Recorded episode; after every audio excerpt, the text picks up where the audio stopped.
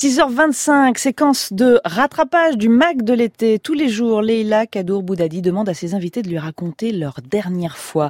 Hier, c'était au tour de la journaliste et essayiste Mona Cholet de se prêter à l'exercice. Moi, la dernière fois, ça remonte plus loin. Euh, la dernière fois que vous avez lu dans un livre des mots réconfortants qui ont répondu à, à une de vos interrogations?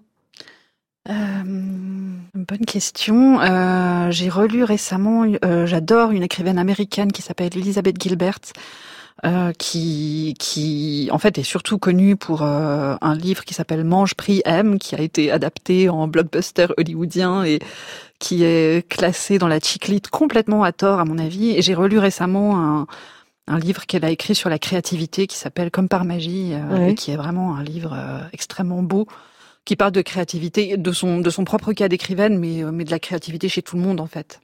La dernière fois euh, que vous avez été agacée d'entendre un discours faussement féministe Oula. c'est souvent euh, Oui, ça arrive souvent, ouais.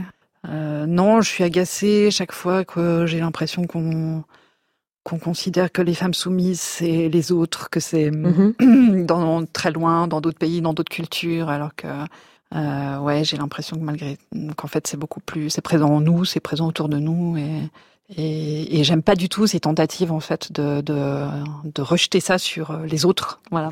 La dernière fois que vous avez lu un magazine féminin, vous en parlez justement dans la préface ouais. de Femme Femme sur papier glacé euh, d'Anne-Marie euh, Lugan Dardigna euh, chez aux éditions La Découverte que je recommande aussi. Euh, ça devait être, oh, je pense que c'était il y a quelques jours. Je, ouais. Je, je, ouais, je lis toujours la presse féminine assez régulièrement. Et quel regard vous portez sur la presse féminine? Euh, je crois que c'est un regard très ambivalent, c'est-à-dire qu'il y a une fascination depuis très longtemps, en fait, depuis que je suis, enfin, j'ai commencé à la lire quand j'étais adolescente et euh, et ouais, j'étais fascinée. En même temps, en même temps, il y avait tellement de choses que je trouvais problématiques et qui me révoltaient. Je crois que c'est une presse que j'adore détester, que je déteste adorer probablement. Je sais pas. Et enfin, la dernière fois, quand on vous a demandé pourquoi vous n'avez pas eu d'enfant, est-ce que c'est um... c'est fréquent ces questions? Non, en fait, mine de rien, ça. Moi, j'ai l'impression que c'est fréquent, mais. Oui, c'est vrai, mais pas tant que ça. Peut-être que. Non, ça fait assez longtemps.